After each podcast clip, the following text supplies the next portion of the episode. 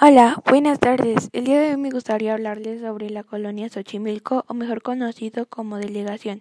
Tiene muchas tradiciones y eso lo hace muy especial. Por ejemplo, las trajineras de Xochimilco y sus invernaderos, así como el animal nacido en Xochimilco, el ajolote. Me gustaría que investigaras más sobre el tema porque te interesará, te lo aseguro. Hasta luego.